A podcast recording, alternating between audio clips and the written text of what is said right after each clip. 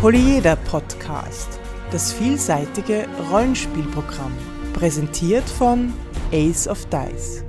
Herzlich willkommen zur 53. Folge des Polyeder Podcast, fast live aus Wien. Heute zum Thema Improvisieren. Mein Name ist Alexander. Mein Name ist Markus. Improvisieren wir. Ich hatte vor nicht allzu langer Zeit eine ganz äh, großartige Runde, die allerdings furchtbar schlecht begann. Normalerweise wählt sich ja keine Anekdoten, aber die muss ich jetzt kurz erzählen. Es begann damit, dass einmal von fünf Spielern zwei abgefallen sind und ich kein Abenteuer hatte und eigentlich war ich kurz davor, die Runde abzusagen. Aber ich habe es dann nicht gemacht. Ich habe mich fünf Minuten hingesetzt, habe kurz nachgedacht und dann haben wir doch gespielt. Und ich nehme die Pointe gleich mal vorweg. Es war eine der besten Sessions, die wir je in dieser Runde hatten.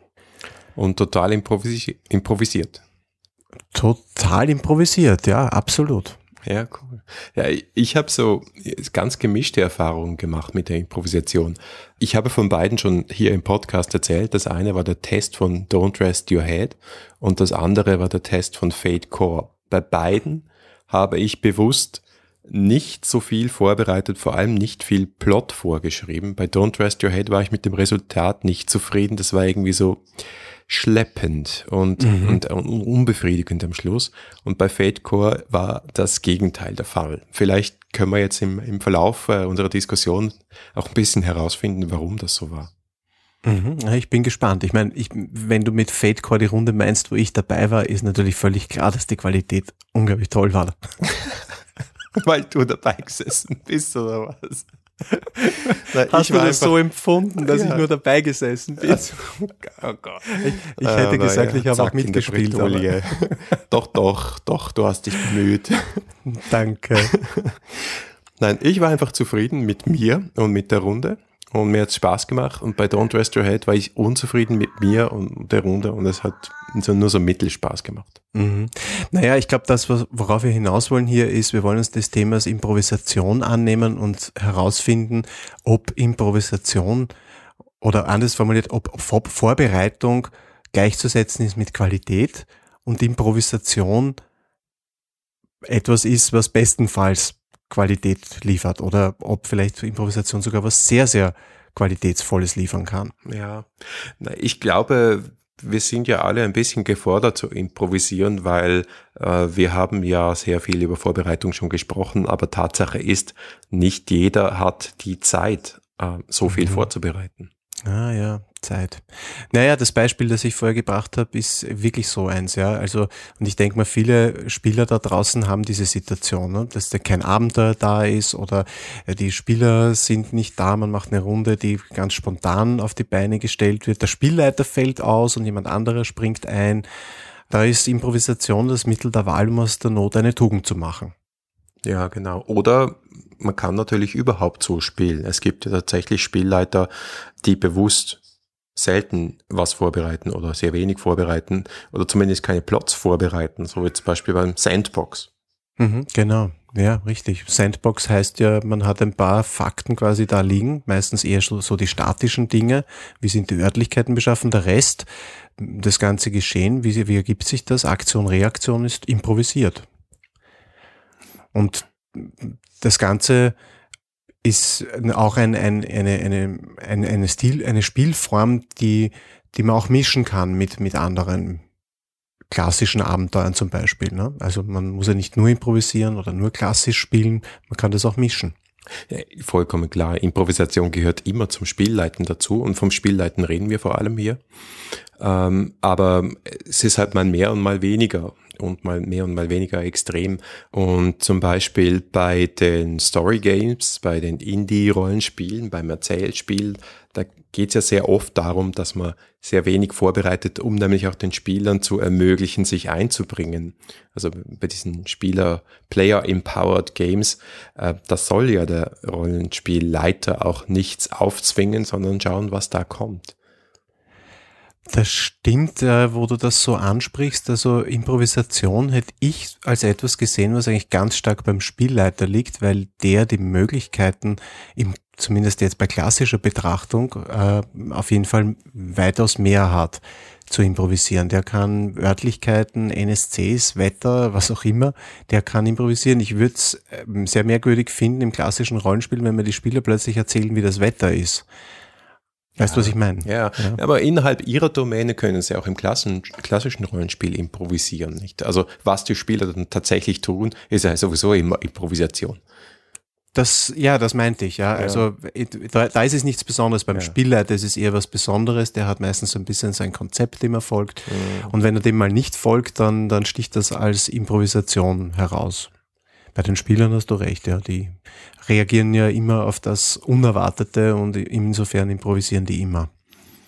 Ja, genau. Also wenn Improvisieren, ähm, ich glaube, ist ja nicht so etwas, was äh, die Rollenspielleiter, Anfänger so ganz gern machen.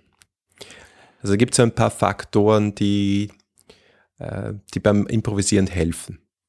Na, absolut. Also ich denke, ohne Erfahrung ist Improvisieren schwierig es ist, hilft einfach, wenn man, wenn man schon, wenn man schon ein paar Jahre dabei ist und, und, und weiß, wie so ein Rollenspielabend abläuft, wenn man schon ein bisschen eine Ahnung hat, wie, wie läuft die Dynamik zwischen Spielern untereinander, zwischen Spielern und Spielleiter, wie ist so die gewünschte Dram Dramaturgie an so einem Spielabend. Das hilft, ja, sicher.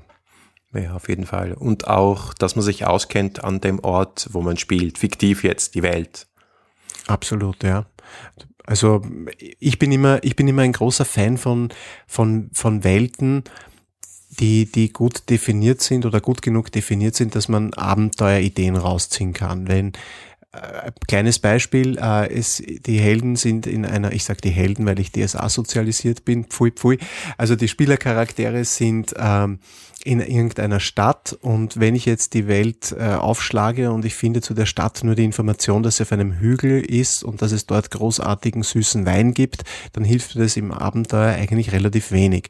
Wenn ich allerdings die Welt gut kenne, wenn ich weiß, es gibt in der Nähe ein Gebirge und da sind die bösen Bergschrate und ich weiß, dass es vor zwei Jahrhunderten da irgendwo eine Schlacht gegeben hat, äh, wo irgendwie unter mysteriösen Umständen 200 äh, Soldaten verschwunden sind oder was auch immer, dann kann ich plötzlich in dieser Stadt habe ich ganz andere Möglichkeiten in der Hand, da zu improvisieren. Dann habe ich plötzlich Elemente, mit denen ich etwas tun kann.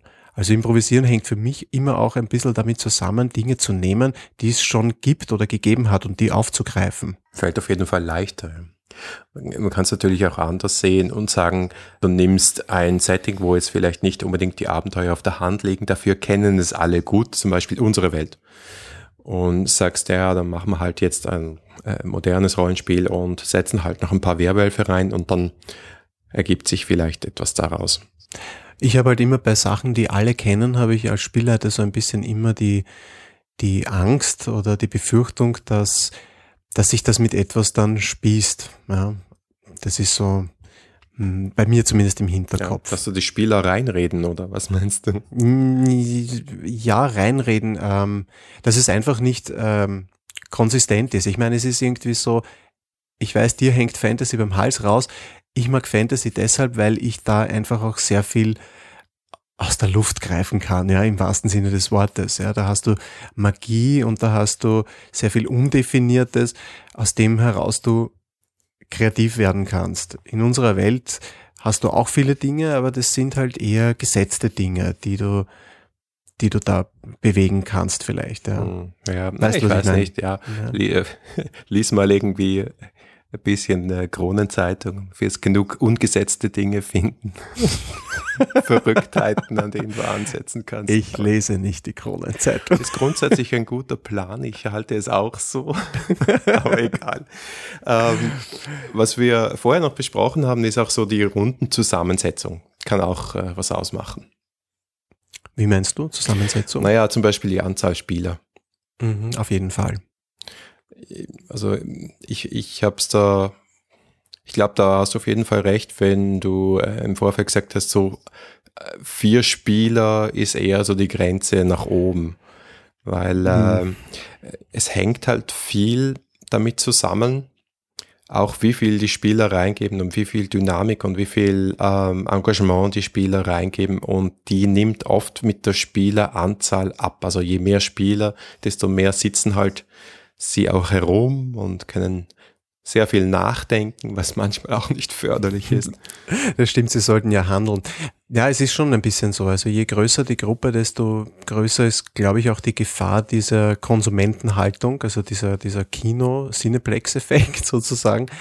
Ähm, ich habe zumindest die Erfahrung gemacht, ohne dass ich es jetzt meine, da, da eine Regel daraus ableiten zu können, aber meine persönliche Erfahrung ist, dass mit drei Spielern die besten Abenteuer zu improvisieren sind. Ab vier Spielern, das ist so irgendwie für mich so der Punkt, wo es problematisch oder, oder schwierig wird. Ja. Mhm. Weil es bleibt dann auch für den einzelnen Spieler so wenig Zeit vom Zeitkuchen übrig, dass es möglicherweise gar nicht mehr so nutzen kann, um sich so einzubringen. Und gerade ein improvisiertes Abenteuer gibt den Spielern mehr ähm, ja, da, da liegt der Schwerpunkt ein bisschen mehr tendenziell bei den Spielern und ja, ja absolut, finde ich auch. Ja.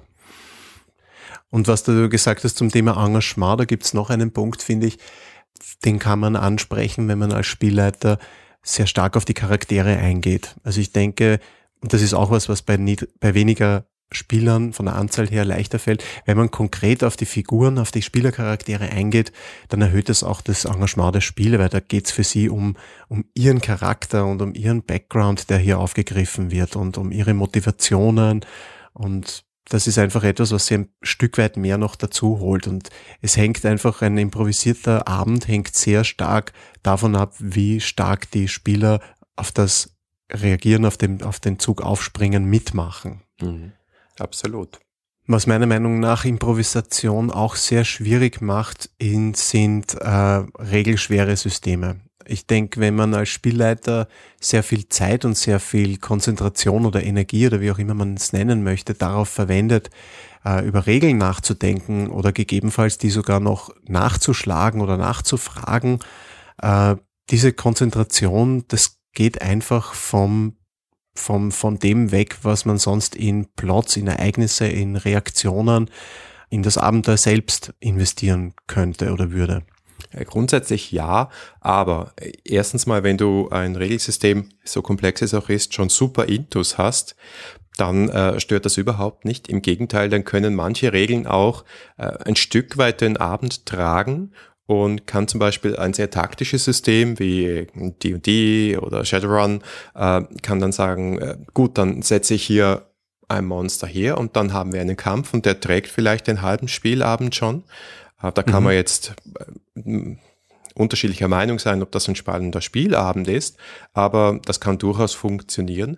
Und wenn du dann wieder in Richtung Story Games äh, oder Indie Games denkst, wo die Spielregeln dazu da sind, den Plot weiterzutreiben und die Improvisation weiterzutreiben, dann ähm, sagen wir so, dann braucht man nicht regelleichte Systeme, sondern Systeme, die einfach sehr, sehr gut funktionieren, damit sie es mir erleichtern, den Plot weiter zu betreiben. Da denke ich zum Beispiel an Mausguard, über das wir gesprochen haben, denke ich durchaus auch an Fate Core, über das wir da gesprochen haben.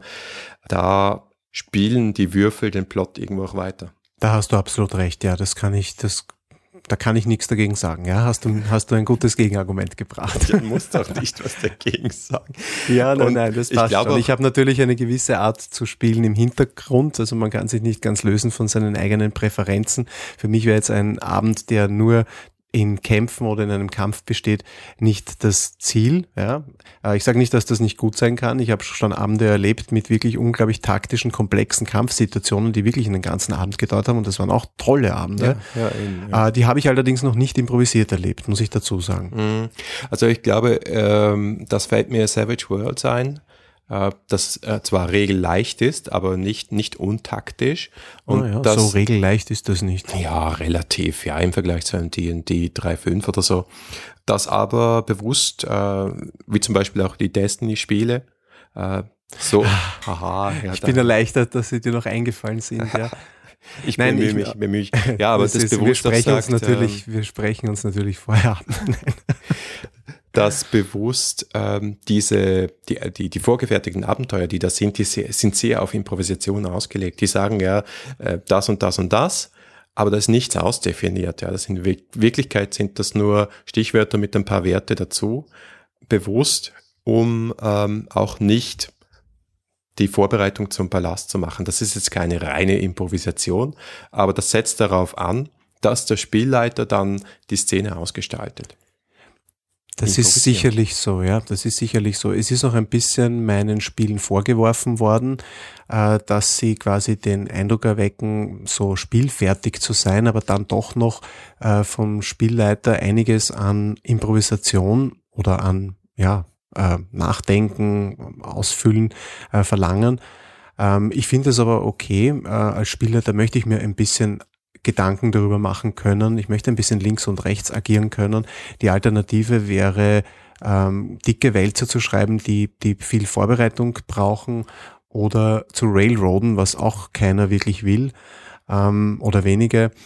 Und ja, insofern ja, ist na, ein bisschen, ich, bin auch, ja. äh, gehe auch in die Richtung, ja, mal, eben 15 äh, Seiten Hintergrund zu lesen, um nachher einen Abend zu spielen, das, das mag ich einfach auch nicht mehr. Das mhm. ähm, bringt's nicht. Aber gehen wir weiter nochmal zurück zur, zur reinen Improvisation oder zur stärkeren Improvisation. Mhm. Da gibt's ja auch einige Schwierigkeiten, sonst würde es auch mehr gemacht werden. Richtig. Also eine Schwierigkeit, die mir einfällt zum Thema Improvisation, sind lasche Spieler. Ja, also wir haben es wir haben's vorher schon ein bisschen angesprochen. Äh, wenn, wenn da kein Geben und Nehmen besteht in der, in der Runde, wenn das keine einigermaßen proaktive Runde ist, dann ist Improvisation mühsam. Ich kann mir zwar vorstellen, dass es irgendwie geht, aber ich persönlich würde es nicht machen wollen, 80 Prozent der Zeit im Abenteuer als Spielleiter mir aus den Fingern zu saugen und immer darauf zu warten, dass die Spieler halt punktuell irgendwo anspringen.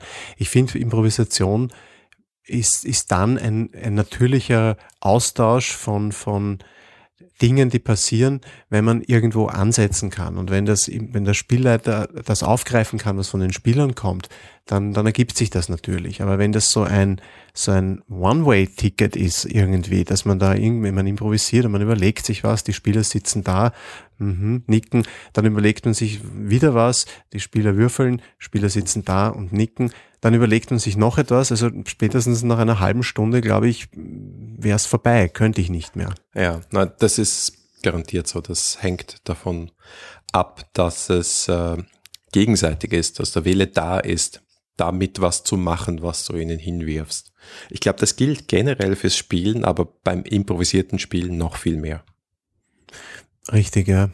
Ja, im Prinzip, ich meine, wenn wir jetzt so drüber reden, komme ich eigentlich drauf, dass das improvisiertes Spiel ist, ist, es gibt ja kein rein improvisiertes Spiel und kein rein geskriptetes Spiel, hoffentlich. Äh, es ist ja immer so ein bisschen ein Anteil. Ne? Bei manchen ist ein bisschen mehr Improvisation drinnen, bei manchen ist ein bisschen weniger Improvisation drinnen. Ja, ja, klar. Nur ich, ich glaube, es ist wichtig, dass man mal so stärker diese Seite auch beleuchten, weil wir sonst sehr viel über Vorbereitung und Hintergründe und was weiß ich alles reden. Und manchmal kann da ähm, der Eindruck entstehen, dass das alles eine Wissenschaft ist. Mhm. Und das ist es ja dann doch nicht.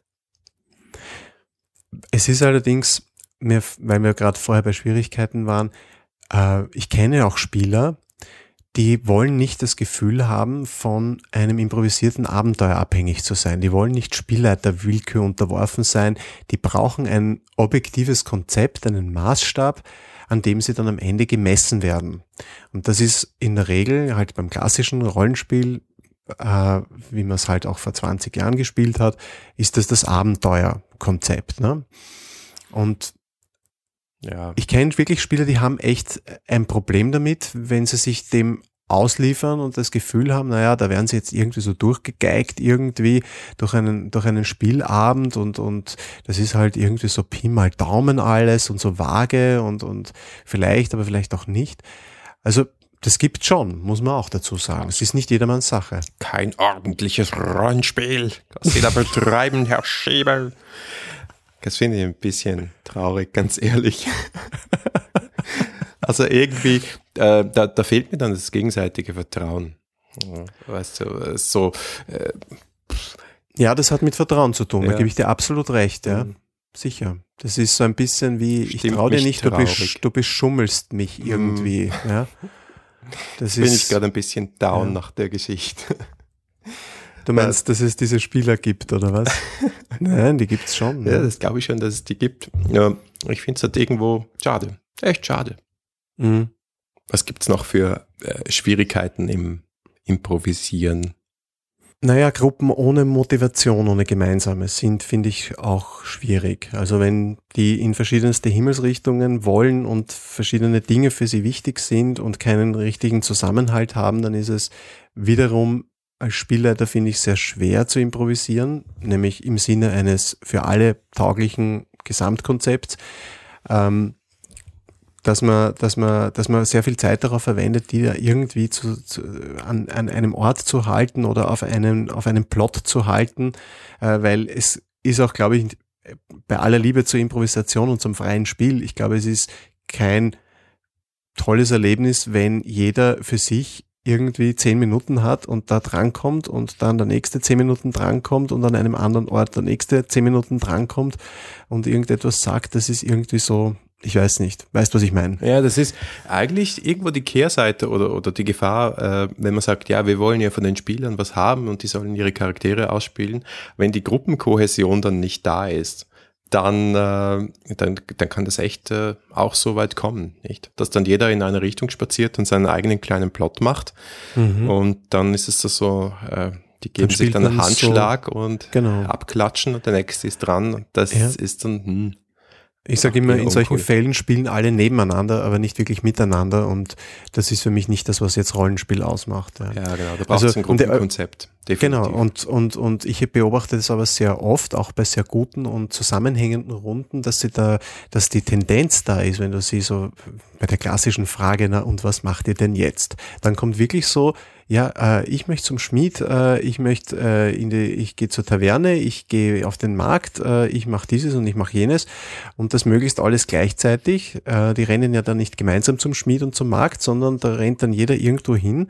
Ähm, und, und es ist dann schwierig. Es ist einfach, finde ich, schwierig, da was, was, was anzusetzen. Weil wo, was soll ich denn am Markt großartig passieren lassen, wenn dann eine Person involviert ist und alle anderen drei am anderen Ende der Stadt sind? Mhm. Weißt du, was ich meine? Ja, ja, ja. Ja, ich, das ist, ähm, haben wir auch schon mal darüber gesprochen, das ist echt äh, ein ziemlich großes Potenzial für Krise.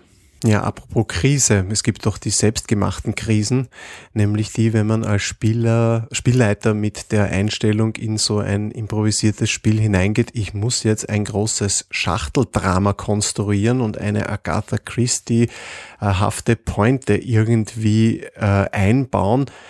Also ich, ich glaube, improvisiertes Spiel lebt von anderen Dingen.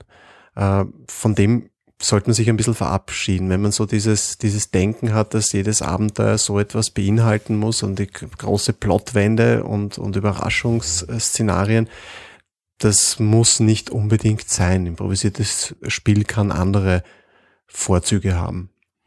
Ja, da gebe ich dir recht, aber es gibt ein interessantes Gegenbeispiel, nämlich auch publiziert äh, von Trail of Cthulhu äh, gibt es die Armitage Files. Das ist ein Quellenbuch und dieses Quellenbuch ähm, ist dazu da, eine gesamte detektivische Kampagne zu improvisieren. Es besteht hauptsächlich aus rätselhaften Handouts, die so Mysterien über Mysterien äh, schichten. Und es geht letztlich davon aus, dass der Spielleiter schaut, was die Spieler aus dem Material machen, in welche Richtung sie gehen. Da gibt's ganz viele Hooks, aber keine fixen Lösungen. Es ist ein bisschen mhm. wie, wie Lost, ja. Also mit Aha. jeder Frage, die beantwortet wird, gehen fünf neue auf.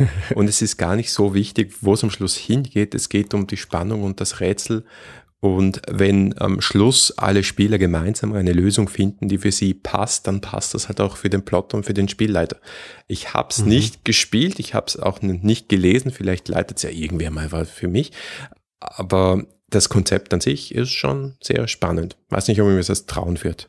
Mhm. Er klingt auf jeden Fall interessant. Ja, vielleicht reden wir ganz kurz drüber, wie man äh, Improvisation vorbereiten kann. Das klingt jetzt ein bisschen paradox eigentlich, wenn ich mir gerade selber zuhöre. Ja, aber es gehört schon dazu. Auch wenn es nur fünf Minuten sind oder, oder eine halbe Stunde, es ist ja trotzdem ja wesentlich kürzer, als wenn man jetzt ein Abenteuer schreibt. Und Absolut, ich glaube, ja. ähm, also wenn ich mir jetzt äh, mein, mein erfolgreiches und mein nicht erfolgreiches Ding äh, vor Augen halte, dann glaube ich, habe ich meine Methode gefunden, äh, wie ich das für mich mache. Ich, ich mache doch einiges an Vorbereitung. Also was ich auf jeden Fall brauche, ist irgendeinen Anfang, einen, einen Plot-Aufhänger. Mhm. Dazu auch einen Schauplatz, ein paar, ein paar NSCs, vielleicht im Hinterkopf auch schon den, den, den Gegenspieler oder eine Komplikation, die da relativ bald auftritt, damit ich das Ganze mal lostreten kann. Ähm, und für mich ist es so eine lose Folge von ähm, Szenen, die nicht in einer fixen Reihenfolge passieren können. Und diese Szenen sind vielleicht, die bestehen vielleicht aus einem Satz oder einem Stichwort. Für mich ist die Improvisation nicht das, dass ich jetzt den kompletten Plot improvisieren, nur die erste Szene habe, sondern äh, für mich ist Improvisation eher, dass ich, was in diesen Szenen passiert, überhaupt nicht definiere, sondern nur sage, okay, da ist jetzt was in einem Maisfeld gut. Äh, hm. und dass dann nachher der Bauer kommt und so, das, das schreibe ich gar nicht hin. Das ist irgendwie, ergibt sich das aus der Szene selbst. Die Spieler müssen aus diesem Maisfeld raus und müssen in eine Stadt. Wie schaffen sie das, weiß ich nicht. Die Optionen lege ich auch nicht fest. Sie werden sich was einfallen lassen. In der Stadt habe ich im Hinterkopf dann die nächste Szene, die passieren könnte. Ähm, und was das für mich macht und was für mich irgendwo der, der Nutzen ist, sich auf diese Art auf Abenteuer einzulassen, stärker zu improvisieren, ist, ähm, dass ich meinen Kopf beim Spielleiten frei habe für Ideen, die kommen, die mir kommen oder die den Spielerinnen und Spielern kommen. Das klingt großartig, ja. Es entspricht nicht ganz dem, wie ich an die Sache herangehe. Wir scheinen da sehr unterschiedlich äh, zu ticken.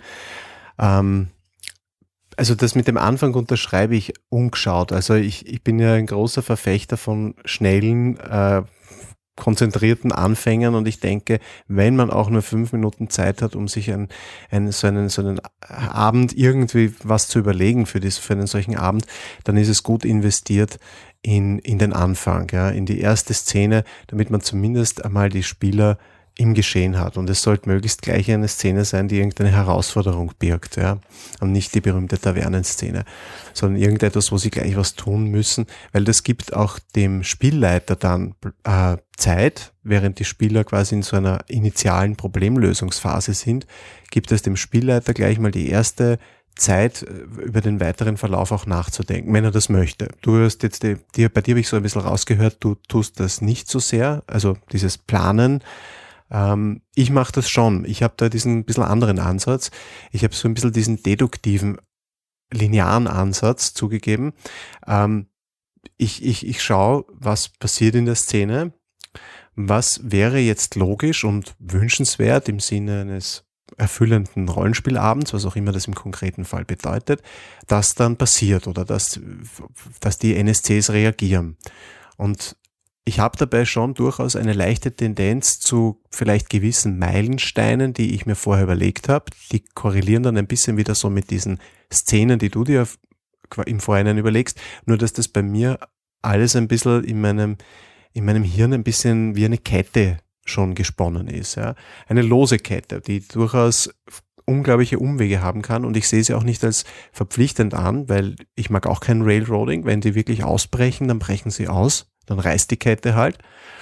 Äh, aber wenn wenn es halt sozusagen irgendwo möglich ist, na dann biege ich das halt so hin, dass dass es sich natürlich und gut anfühlt und dass, dies, dass diese Punkte, die mir vielleicht noch im Vorhinein im, im Kopf sind, dass die dann doch noch zum Einsatz kommen. Wenn nicht, dann halt nicht. Aber das ist so ein bisschen mein, mein Ansatz. Der ist ein bisschen hm. linearer. Ja, hm. ja ich weiß nicht, ob so viel Unterschied ist. Aber ich, ich glaube schon, dass wir, dass wir vom Denken her ein bisschen anders angehen. Aber was ich noch ansprechen wollte, ist es, dass wir haben jetzt sozusagen um das Improvisieren herum äh, gesprochen. Geben wir auch noch ein paar Tipps mit für das Improvisieren selbst, wie das leicht fällt, im Moment auf Ideen zu kommen, wie es weitergehen könnte, wie man reagieren kann. Mhm. Und äh, einer der wichtigsten Tipps, den ich sehr oft gelesen habe, nämlich in so Büchern über Impro-Theater, über, über Live-Rollenspiel und so weiter, ist, nimm wirklich das Offensichtliche. Hab keine Angst, äh, dass das blöd ist, sondern das Erstbeste, was dir einfällt, ist oft absolut okay. Die einfachen Lösungen, die funktionieren, Du meinst jetzt so in der Szene? In oder? der Szene, ja, genau. Ja, okay. In, in also, der Szene, ja. Mhm. Also wenn, wenn halt von dir gefordert ist, ja, was ist jetzt? Was passiert jetzt? Dann nicht lange herumsuchen und irgendwie in deiner schwarzen Seele kramen, was wäre jetzt da hm, von der Logik her und so, sondern na, dann es passiert äh, das, was offensichtlich ist, was eh immer passiert in dem Moment und das ist okay. Mhm. Ja, mir ist auch noch ein Tipp äh, eingefallen und zwar äh, nutze Zufallstabellen. Die sind eigentlich eine ziemlich große Hilfe für den Spielleiter, ähm, weil sie einfach Ideen bringen, an die der Spielleiter so nicht denken würde, weil sie Anhaltspunkte bieten und äh, weil sie meistens, also wenn sie gut gemacht sind, auch den Charakter der Welt und des Spiels irgendwie in sich tragen. Es sei denn, es ist nur eine dumme Wettertabelle. Aber selbst das kann interessante Situationen kreieren. Ja. Ist mir jetzt gerade so eingefallen. Ja, generell dieses, diese Templates, also diese ganzen Mustermaterialien, die, die, die Karte von der typischen Taverne, das Monster aus dem Monster Manual. Nimm's her, ja, schlag auf, Finger drauf und geht schon. Und ich glaube, das ist ja auch der Sinn von dem Material, dass man es einfach schnell nutzen kann im Spiel. Absolut. Hm. Und das, das andere, äh, was mir wichtig ist, ist, dass man in dem Moment, wir haben schon mal gesagt, die, der Spiel, den Spielern kommt hier eine noch wichtigere äh, Rolle zu, wenn stärker improvisiert wird. Das heißt, man muss sie einfach auch machen lassen. Man, man muss nicht immer diesen Impetus haben, ich bin Spielleiter, ich muss eingreifen, ich muss lenken, sondern lass sie ein bisschen mehr machen, schau, was kommt. Und notiere dir das, was kommt und mach dann nachher wieder etwas damit. Also ich habe festgestellt, wenn ich weniger vorbereite, dann habe ich im Kopf mehr Platz, mich auf die Spielercharaktere zu fokussieren, zu schauen, was könnten die jetzt brauchen, was könnten jetzt awesome sein für die. Mhm. Also ja, das ist mir ja. total eingeschossen beim, beim, beim Fate-Spielen. Ähm, da sind ein paar Ideen gekommen, wo ich gedacht habe, cool, da wäre ich vorher in der Vorbereitung nie drauf kommen, aber das im, im Flow und im Zusammenspiel mit den Charakteren, im Dialog, passieren solche coolen Dinge. Würdest du auch sagen, dass es okay ist, ähm, von Spielern aufgeworfene Probleme äh, aufzugreifen. Äh, diese, dieses klassische, also wenn man den Spielern zuhört beim, wenn sie, wenn sie in irgendwelchen Situationen sind und sie rätseln, was sie da tun sollen, was sie tun, was dann passieren könnte, ist das legitim, da aufzubauen, das aufzugreifen? Das, das frage ich mich nämlich oft immer. Das ist doch gar keine Frage. Wieso sollte das nicht legitim sein? Naja, es ist irgendwie, ja, legitim, es ist alles legitim. Aber es fühlt sich für mich irgendwie oft nicht richtig an, wenn ich dann mir denke, na, die, das ist jetzt irgendwie, das kommt mir so unfair vor, weil, weil ich hätte vielleicht selber nie dran gedacht und sie äh, malen den Teufel an die Wand, ne? so diese Situation, äh, wir sollten da jetzt nicht drüber gehen, weil in der Nacht äh, könnte ja da im Friedhof irgendwie und hin und her und ich denke, aha, Friedhof, ja stimmt, da könnte ja irgendwas passieren. Wenn das dann tatsächlich passiert, ist das nicht irgendwie so, na eh klar, das nächste Mal halten wir lieber Sie, die, die Pappen. Ja. Sie haben dich darum gebeten und da gibt's ihnen, was sie wollen. Es ist doch perfekt. Nein, also nein, da überhaupt keine Skrupel. ja gut, ich, du bist Cthulhu-Spieler, du hast sowieso keine Skrupel. ja, stimmt. Na gut, okay. Ähm, ja, ich habe auch noch einen Tipp auf Lager. Ähm, ich glaube, es ist sehr wichtig, sich Zeit zu nehmen. Improvisation noch mehr als sonst. Ähm, nämlich sowohl im Großen, nämlich dass man im Abenteuer sich, wenn es notwendig ist, auch mal wirklich zurücklehnt als Spielleiter und einfach nur mal zuhört, mal nachdenkt, sich eine Pause gönnt, als auch im Kleinen, äh, nämlich wenn man eine Beschreibung zum Besten gibt, ja, dann macht man halt mal eine kurze Pause. Äh, es ist nicht so, dass man nachher bewertet wird, äh, sondern dann ist halt mal eine kurze Pause drinnen, die man, die man braucht, um sich, um sich gedanklich zu sammeln. Ist gar nichts Böses. Also man hat ein bisschen als Spieler, der, mir geht's zumindest so, man hat ein bisschen schon dieses Gefühl, man muss etwas liefern. Wenn es improvisiert, wenn es ein improvisiertes Abenteuer ist, das muss nicht so sein. Also ein bisschen relaxen ist, glaube ich, da ganz gut. Ja, äh, wenn die Pause dann zu lang wird und, und äh, dann einfach nichts mehr kommt, ja, und einem nichts mehr einfällt, dann habe ich noch einen ganz heißen Tipp, den habe ich vom äh, Fear the Boot Podcast, vom Chad, dem großen Improvisator dort, mhm. der nie was vorbereitet und der sagt, äh, wenn dir nichts mehr einfällt, wenn es langweilig wird, dann lass jetzt was explodieren. dann macht, geht's irgendwo bumm und dann müssen die Spieler re reagieren und dann, e-, egal ob das dann Sinn macht, die denken sich dann schon aus, warum das gerade Sinn gemacht hat und mach einfach Action. Es ist vollkommen okay. Mir fällt in dem Zusammenhang ein, man kann da auch quasi höhere Gewalt oder irgendetwas mal ins Spiel bringen. Ja, es, es muss nicht immer etwas sein, das so sich aus der Situation logisch ableitet. Vielleicht ist es äh, ja, es muss nicht unbedingt die Sonnenfinsternis sein, aber ein kleines Beben. Oder ich habe in Destiny Space letztens so einen komischen Gesteinshagel, äh, Splitterregen sozusagen äh, über einen Asteroiden, auf dem sie herumgewandert sind, niedergehen lassen. Und das war unglaublich spannend plötzlich. Die Situation hat, er hat echt äh, gewonnen durch diese Geschichte, die eigentlich mit dem Abenteuer gar nicht in Zusammenhang gestanden ist, sondern einfach nur etwas hineingebracht hat, mit dem keiner gerechnet hat. Ja, ich meine, das kommt in jedem Actionfilm vor.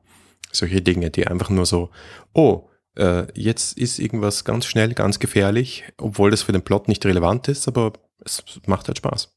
Mhm, genau. Ja, und dann äh, gibt's noch die Geschichte mit den NSCs. Also ich bin ein großer Fan von NSCs und wenn man in einem Abenteuer keine NSCs eingebaut oder eingeführt hat, äh, dann beraubt man sich eigentlich einer, einer Handlungsebene oder einer Gestaltungsebene als Spielleiter. Ähm, und wenn, wenn man ein improvisiertes Szenario hat, ist es immer gut, wenn man ein oder zwei NSCs versucht sich aus dem Ärmel zu ziehen, die da irgendwie in der Nähe sind und was tun können oder etwas sagen können. Einfach um dort irgendwie auch ein bisschen auf dieser Ebene gestalten zu können. Ich glaube, das hilft. Und sei es, um eine Konkurrenzsituation heraufzubeschwören. Also ich habe das einmal auch relativ improvisiert gemacht, eine, eine, Kon eine Konkurrenzgruppe eingeführt, die an den Ort der Handlung gekommen ist und gemeint hat, natürlich das, was die Spielercharaktere da probieren, das können sie auch. Und plötzlich war da eine totale andere Dynamik drinnen und das Abenteuer hat durch diese Geschichte unglaublich gewonnen. Ja, das wäre mir jetzt fast zu anstrengend, so viele NSCs. Aber grundsätzlich, äh, NSCs sind ein wunderbares Mittel zur Improvisation, weil sie, weil sie die Stimme des Spielleiters sprechen und weil sie total formbar sind und ähm, dann eingreifen können, wenn es halt für den Plot irgendwie Sinn macht. Ja, also ich betrachte mich ja nicht als den großen Improvisator, muss ich ganz ehrlich sagen. Ich glaube, da bist du besser, Markus. Ähm, ich bin eher so der Konzeptschreiber. Das ist einfach mein Naturell. Man muss auch wissen, wo seine Stärken liegen. Aber ich muss eines zugeben. Äh, Improvisation ist, bringt etwas ins Spiel, das man bei vorbereiteten Konzeptabenteuern weniger hat, nämlich einfach den Punkt der Abwechslung. Ja, es ist einfach so ein, ein, man wird plötzlich herausgefordert, auch als Spielleiter in einer Art und Weise, die man sonst nicht hat. Und es bricht einfach die starren Denkstrukturen auf und, und, und die Berechenbarkeit auch. Es kann also auch für die Spieler sich ganz anders anfühlen. Und mein, mein persönliches Fazit ist, Improvisation nicht zu kurz kommen zu lassen. Also ich habe selber ein bisschen so die Tendenz dazu, Sachen zu perfekt vorzubereiten und ich muss mich immer dazu ein bisschen durchringen, Sachen auch offen zu lassen und zu improvisieren und das erweist sich im Nachhinein meistens als etwas sehr, sehr bereicherndes. Ja, ich glaube, es braucht Mut, Mut, die Dinge nicht äh, vorzubereiten. Es braucht natürlich Erfahrung, haben wir ganz am Anfang gesagt. Vielleicht ist es das Einfachste, einfach dort anzusetzen, wo die Improvisation sowieso schon stattfindet, zum Beispiel bei NSC-Dialogen ähm, oder bei Aktionen, die die Spieler vorlegen, und dort anzusetzen und einfach mal diese improvisierten Teile, die es schon gibt, mal zu verstärken und schrittweise stärker diese Form der, des freien Leitens äh, einfließen zu lassen, weil ich glaube echt, es ist eine bereichernde Geschichte und es ist eine Art zu leiten, die einfach sehr, sehr lehrreich ist und wo man am Schluss, egal ob man es dann nochmal macht oder nicht mehr, wahrscheinlich als besserer Spielleiter aussteigt.